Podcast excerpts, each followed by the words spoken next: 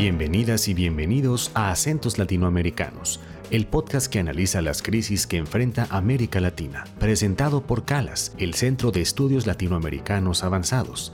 En cada episodio escucharemos un diálogo entre investigadores expertos que pondrán el acento en los problemas sociales y debates de actualidad que enfrenta la región.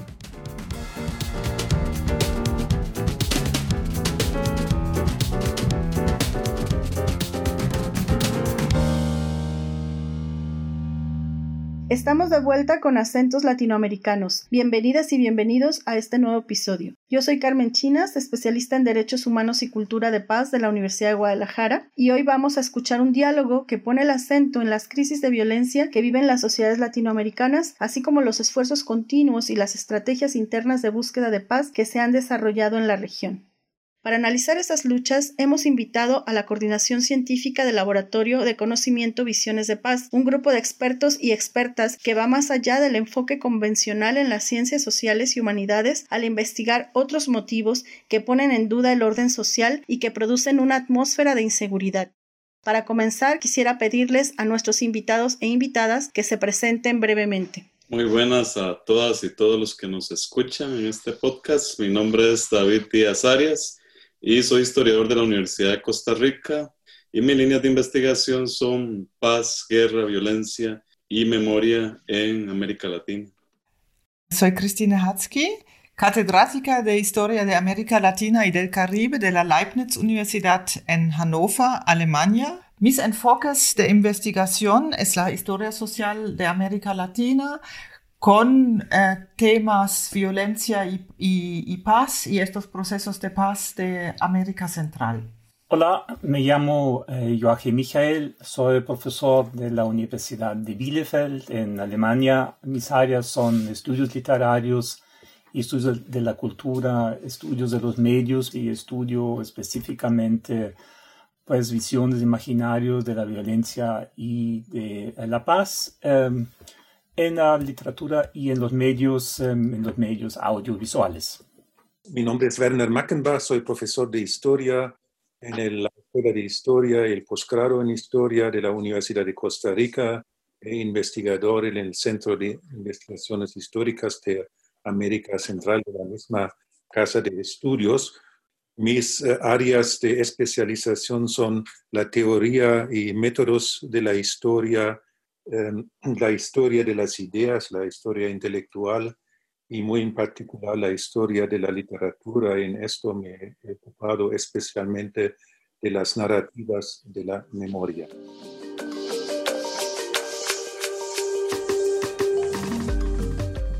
Para empezar el diálogo hay que tener en cuenta que el fenómeno de la violencia en América Latina es complejo, multifactorial. En la región existe una violencia estructural que se hace presente desde el pasado colonial y se refleja en las condiciones de exclusión y desigualdad que aún persisten.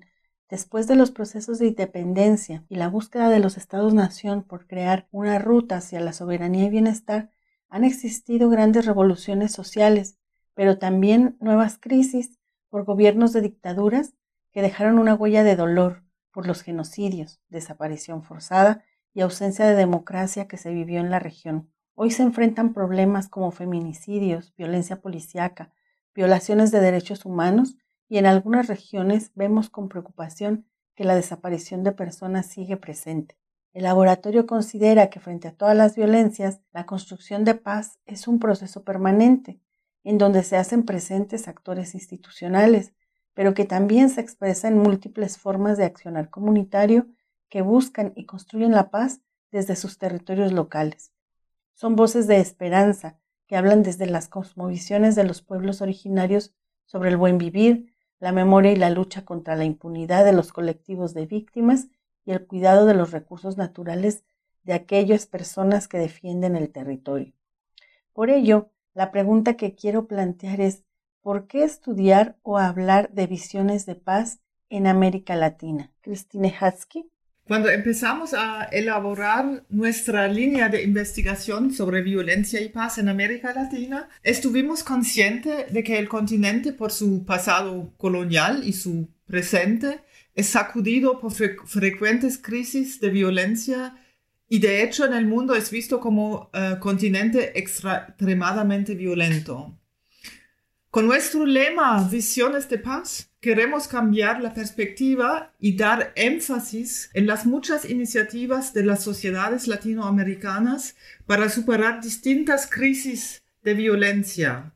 Esto es lo novedoso, cambiar la perspectiva hacia las iniciativas para la paz y analizar especialmente el papel de la sociedad civil en estos esfuerzos.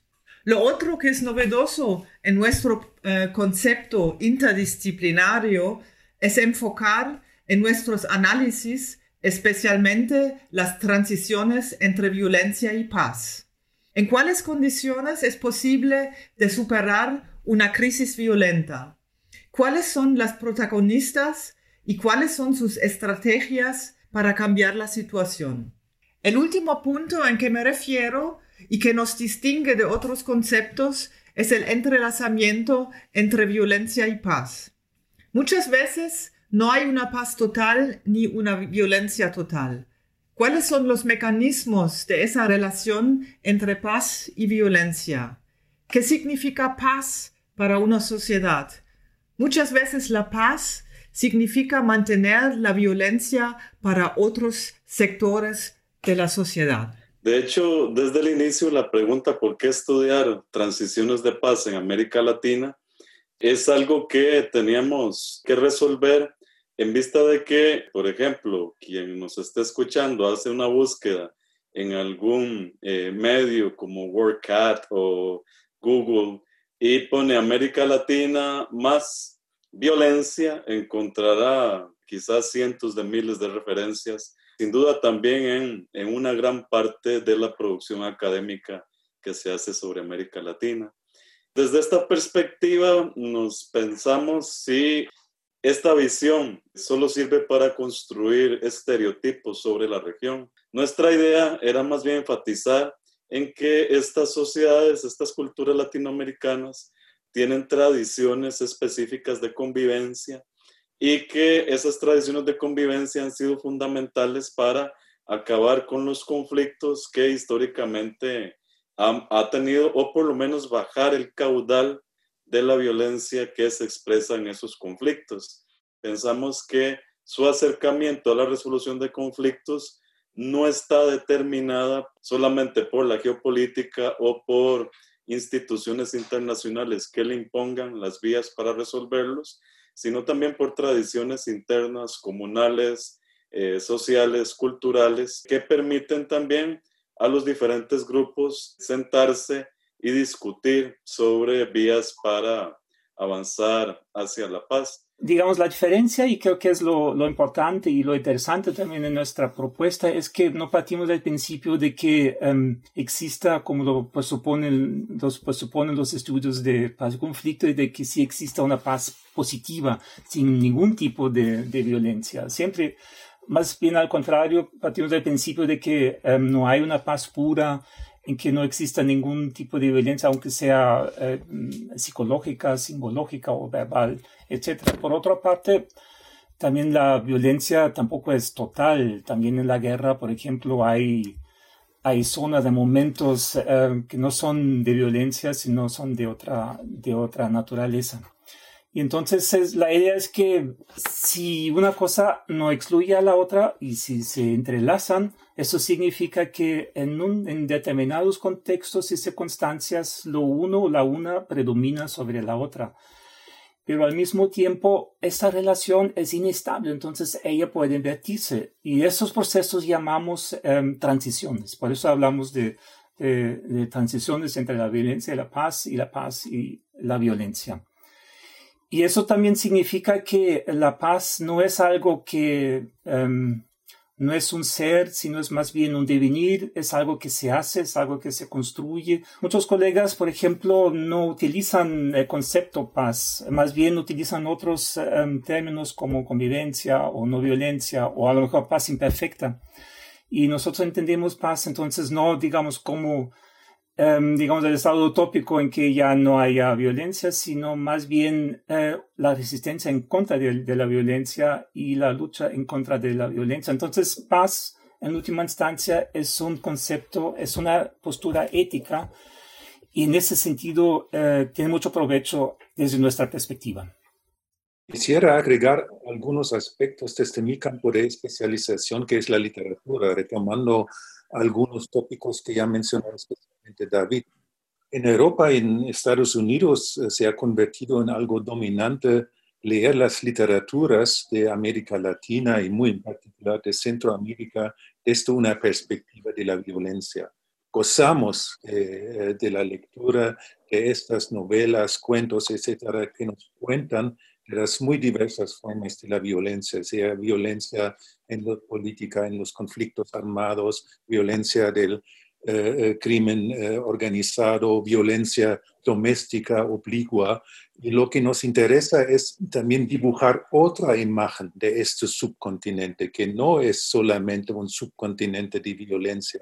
Hay muchas otras iniciativas, hay muchos otros conceptos y muchas otras formas de convivencia que especialmente se pueden estudiar también a través de eh, las obras artísticas, en particular la literatura, el cine, eh, eh, performances, etcétera, etcétera. Esto es lo que nos interesa también porque nos puede mostrar que este continente se caracteriza por muy diversas formas de convivencia en, en las que se mezclan formas de violencia, pero también formas pacíficas, mucho menos violentas eh, eh, de convivir.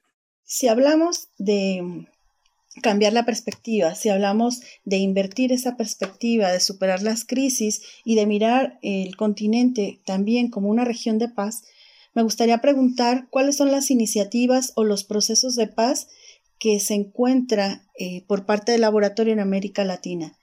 Doctor David Arias. El más clásico es la, visión de convivencia que se construye en el proceso de conquista y que apunta hacia la idea de que diversos grupos pueden subsistir bajo un sistema de dominio colonial y eh, ese tipo de paz colonial que como en algún momento señaló Joaquín hace un rato, hablar de paz no implica necesariamente decir que no hay violencia, al contrario, la paz eh, tiene un sentido también político y de poder a veces cuando la cosa está muy pacífica es porque se ha impuesto uno de esos sentidos.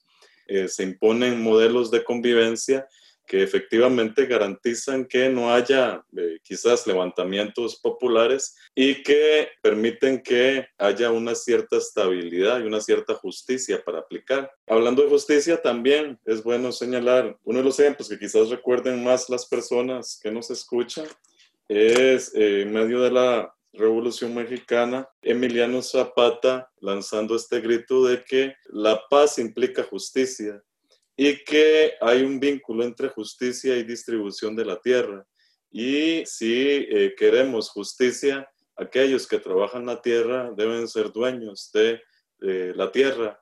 Y eh, otro momento interesante es la discusión sobre la guerra civil en América Central cuando hay una serie de imposiciones desde fuera, particularmente desde los Estados Unidos con el presidente Ronald Reagan, sobre la idea de que aniquilar la revolución sandinista solo se lograba si eh, otras sociedades como la hondureña o la costarricense se armaban y posibilitaban que eh, los Estados Unidos o agentes de los Estados Unidos asesoraran grupos contrarrevolucionarios de esa forma, eh, se seguía, Reagan seguía la idea esta de que para, hacer, para lograr la paz hay que hacer la guerra. Y eh, desde América Central surgieron iniciativas de que eh, la paz se podía lograr internamente frente a los designios de la potencia imperial. Y desde allí surgió este interesante proceso que inicia con Esquipulas II y luego se traduce en una serie de intentos de conversaciones de paz en, al interior de los diferentes países. Desde este tipo de visiones más estructurales hasta visiones comunales, eh, iniciativas de mujeres por lograr encontrar justicia sobre los desaparecidos. Pues lo que lo que decías, em, eh, David, digamos, del, carácter violento de la paz eh, en, la época colonial, ahí, ahí está el término de la pacificación, que es es digamos un término muy colonial, eh, se pacificaban los indígenas en la época, es decir, se devastaban, se destruían y se exterminaban. Y digamos, esta noción de la paz eh, persiste hasta hoy en día, incluso la propia palabra persiste. Si pensamos, por ejemplo, en las eh, campañas de pacificación de comunidades periféricas en grandes ciudades en Brasil, em, entonces cuando se mandan entonces equipos altamente militarizados a, a estos barrios pobres em, en términos para, digamos, pacificar, es decir, em, matar a los que no deberían estar ahí desde una perspectiva autoritaria. Y las confrontaciones bélicas entre eh, los países son más bien pocos en la historia de América Latina. Entonces, este, eh, más bien han sido, en la gran mayoría de los casos, sí ha habido guerras y terribles, es cierto, han sido conflictos internos em, y, guerras civiles. Y esas épocas parecería que en, su gran mayoría hubieran terminado con el fin de la Guerra Fría. Entonces, eh, a partir de los 90 esperaríamos, hubiéramos esperado que llegaría, digamos, una época de paz. Y sí, es una época de paz, pero esa época paradójicamente es muy violenta, incluso en términos de índices de homicidios, etcétera, em, es aún más violenta. Entonces, ahí está la paradoja de la paz. Entonces, ese es el, escenario en, que nos confrontamos, que es una violencia, yo diría, o muchos dicen que es difusa, que es muy difícil, que es muy, que es múltipla, em, que es muy difícil eh, principalmente de contener. Y los estados, las instituciones estatales tienen mucha dificultad en controlar ese tipo de violencia. En última instancia, también a veces son parte de la misma violencia. Entonces, eso significa que cabe a la, a la sociedad civil, desde nuestra perspectiva, un rol muy importante en, estas, em, en estos procesos de paz, porque em, no pueden necesariamente o no, no pueden siempre esperar que el monopolio de la, violencia em, arregle los conflictos que aparecen. Hay diversos proyectos que entonces estudian em, facetas distintas en ese proceso, en gran parte que son iniciativas eh, ciudadanas. En ese sentido, el laboratorio ha tenido un acercamiento con iniciativas de la sociedad civil. Quisiera nombrar nada más dos ejemplos uno relacionado con el tema de la desaparición de personas. Tuvimos la, oportunidad de realizar conversatorios con colectivos de personas desaparecidas en México, que su accionar ha sido muy importante en este tiempo presente por la gravedad del problema y porque en este país existía una ausencia legislativa que regulara estos procesos de búsqueda y bueno, ahora las familias con su impulso han llevado a la mesa las negociaciones y diálogos necesarios para construir estas leyes que hacían falta para instrumentar la búsqueda y lograr en algún momento el tema de la justicia y preservar la memoria. Y el otro tema en donde el laboratorio ha podido también acercarse es el que tiene que ver con la violencia hacia las mujeres o contra las mujeres, los feminicidios. También hemos escuchado a diversos colectivos y activistas que trabajan sobre esos tópicos en América Latina y que desde sus voces y desde sus acciones mantienen viva esta lucha de exigir justicia y de que la violencia contra las mujeres no siga siendo un problema que se ha generalizado, grave en algunos casos o en algunos países, pero que en todas las situaciones en América Latina eh, se está presente de algún modo y que, bueno, tiene que parar necesariamente. Quiero referirme a dos ejemplos concretos, eh, ejemplos que he podido conocer en el transcurso de nuestro laboratorio. El primero es la presentación de dos jóvenes antropólogos que investigaron en comunidades para la integración de ex militantes de las FARC en un remoto lugar de la selva eh, de Colombia. Ahí viven sin mucho apoyo del gobierno para establecer un nuevo futuro. Entonces, estos dos, con su método antropológico de participando y observando, eh, pudieron demostrar íntimamente el arduo labor de establecer una vida pacífica cuando uno solo conoce la guerra y el idioma del fusil. Lo que me impresionó era una entrevista con un excomandante que decía literalmente, antes tenía mi fusil para resolver conflictos, ahora tenemos que sentarnos, reunirnos y hablar horas para llegar a un consenso. Y esto solo dentro de nuestra pequeña comunidad.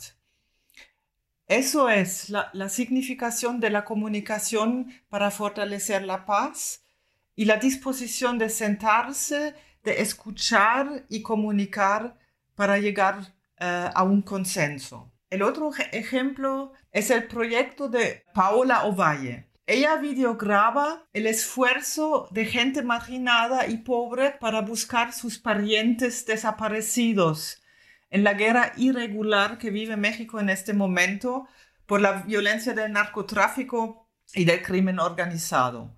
Paola convivió con ellos y documentó sus esfuerzos de buscar los restos. Es muy emocionante ver la actividad de esa gente supuestamente inarticulada a la margen de la sociedad que hace el esfuerzo de adquirir una voz pública, articulándose ahora públicamente para denunciar la pérdida violenta de sus parientes, creando sitios de memoria para sus muertos en los supuestos lugares del crimen y de reapropiar eh, los espacios públicos para resistir eh, a la violencia. Estamos hablando de la crisis de violencia y visiones de paz en América Latina. Tenemos como invitados a la Coordinación Científica del Laboratorio Visiones de Paz.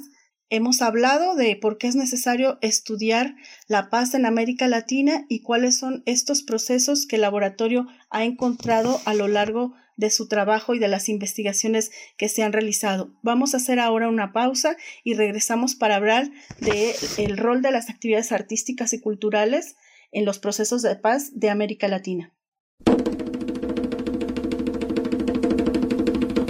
Recuerda visitar nuestra página www.calas.lat diagonal publicaciones para encontrar los perfiles de los expertos de este episodio, así como bibliografía complementaria sobre el tema que exploramos hoy.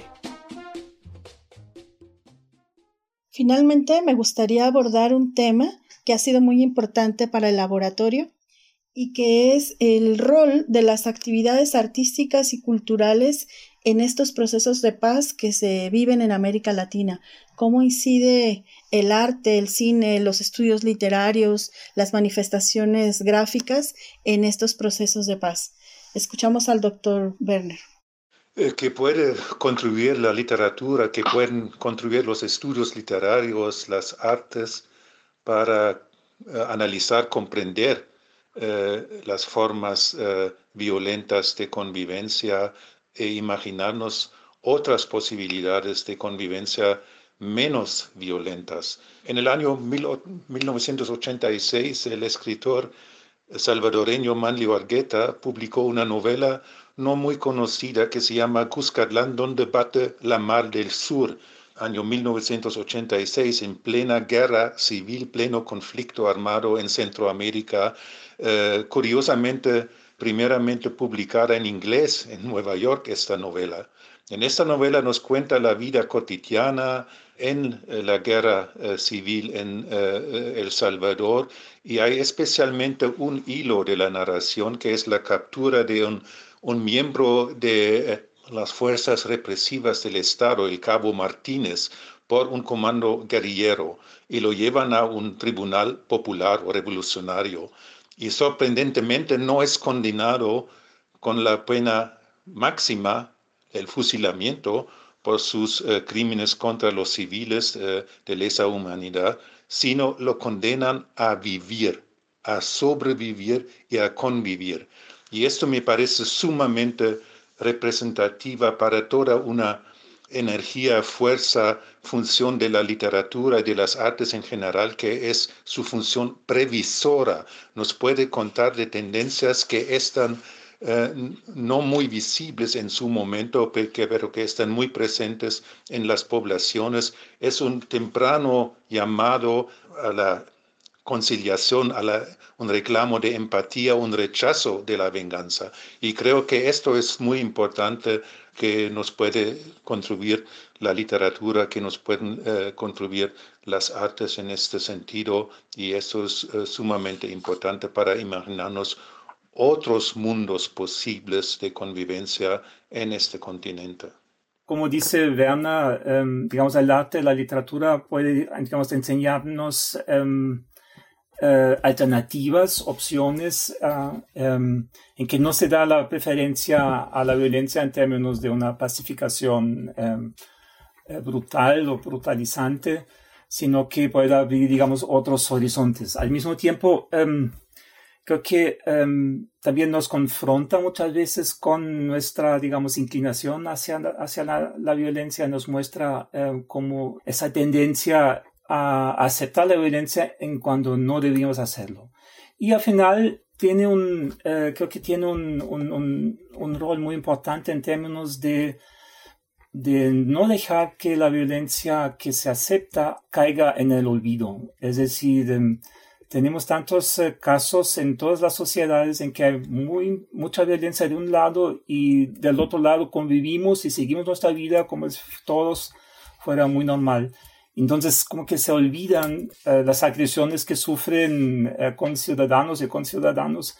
Y esta sería como una segunda violencia, una, una segunda agresión, una segunda muerte de las víctimas que ni siquiera se habla, de ellos, ni siquiera se sabe de ellos. Entonces, en ese caso, las artes y la cultura tienen un rol muy importante. Entonces, um, por ejemplo, um, en México hay un colectivo que se llama Colectivo Huellas de la Memoria, que um, recoge uh, zapatos de familiares que buscan uh, sus uh, familiares desaparecidos y en, esas, em, en esos zapatos, en las suelas, se registran la historia de los desaparecidos y la historia de la búsqueda y se exponen. Entonces, es son instalaciones, ellos mismos em, ni siquiera se consideran, digamos, un proyecto artístico, más bien un proyecto ciudadano.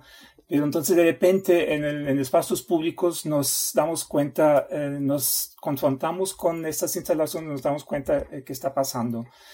El cine, por ejemplo, hace eso a nivel testimonial, um, de, da voz y da también apariencia a, víctimas, a personas, a supervivientes, a familiares o a personas que uh, muy comprometidas en esa resistencia en contra uh, de la violencia.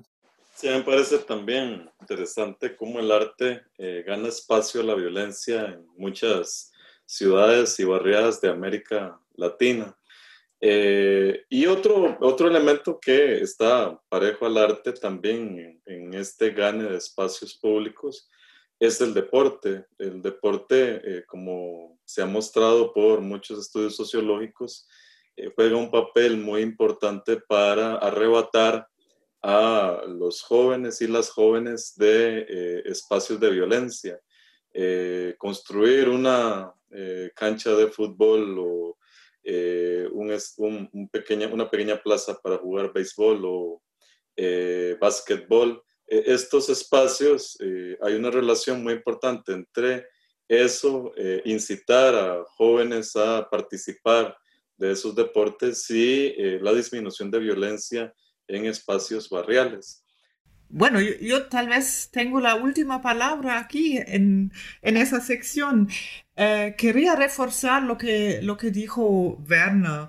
Eh, el papel de, de, las representaciones culturales, sean literatura, cine, exposiciones o, o arte callejera, hemos visto eso en, en, en, uh, en varios uh, proyectos y en, en, varios aspectos que son posibles expresar lo que no ha sido posible resolver político o socialmente, negociar posiciones dentro de la eh, sociedad y abrir la conciencia que hay otra memoria, ¿no? En el tipo de una contrahegemonia. Y sobre todo, bueno, como Werner, tú, tú, tú, lo has dicho, ¿no? ¿Quién va a leer eh, los testimonios, los, los miles de páginas de, de, estos te testimonios de víctimas de, eh, de violaciones de derechos humanos? Pero si la gente va a ver una película y va a leer una novela y sobre eso se desarrolló un, un discurso dentro de la sociedad, una discusión eh, y una negociación sobre um, posiciones um, en la sociedad. En este episodio hemos hablado sobre ampliar el conocimiento crítico de la paz y los riesgos que pueden correr las posibles estrategias para preservarla y fortalecerla, así como los movimientos sociales que actúan contra violaciones de derechos humanos, fenómenos específicos de violencia estatal o criminal y cómo el arte puede ser una herramienta para la transformación social y en favor de la paz. Agradecemos la participación en este conversatorio a Christine Hatsky, David Díaz Arias, Joachim Michael y Werner Mackenbach y a ustedes, los oyentes. Gracias por acompañarnos. Soy Carmen Chinas. Hasta el próximo episodio de Acentos Latinoamericanos. Acentos Latinoamericanos es una producción del Centro María Civil Amerian de Estudios Latinoamericanos Avanzados. Escucha nuestra próxima entrega cada mes en tu plataforma de podcast favorita. No olvides visitar nuestra página www.calas.lat para acceder a contenido extra de este episodio y seguirnos en redes sociales. Nos puedes encontrar en Facebook, Instagram y Twitter como arroba Center. Nos escuchamos pronto. Hasta la próxima.